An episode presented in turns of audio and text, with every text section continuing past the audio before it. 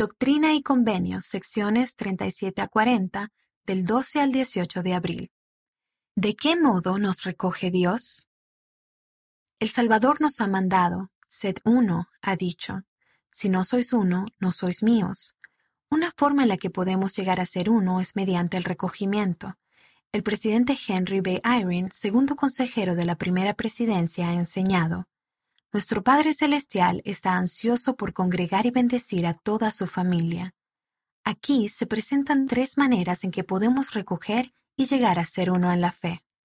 1. El recogimiento en un lugar. En los primeros días de la restauración, Dios mandó a sus santos que fueran recogidos en un solo lugar, a fin de preparar su corazón y que se preparen en todas las cosas. Los primeros santos de los últimos días se congregaron en muchos lugares, tales como Ohio, Missouri, Illinois, Utah e Inglaterra. El congregarse ayudó a fortalecer a los miembros y a edificar la iglesia. 2. El recogimiento donde se encuentren. Con el tiempo, los líderes de la iglesia empezaron a instar a los miembros a congregarse y edificar la iglesia en su tierra natal. Los miembros pueden participar en el recogimiento del Israel esparcido independientemente de dónde se congregan.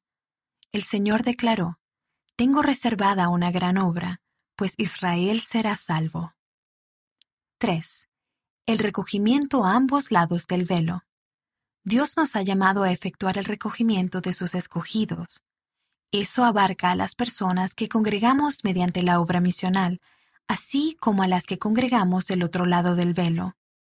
El elder Dale G. Renland, del Quórum de los Doce Apóstoles, ha enseñado, Cuando reunimos nuestras historias familiares y vamos al templo por nuestros antepasados, Dios cumple muchas bendiciones prometidas de manera simultánea a ambos lados del velo. Análisis.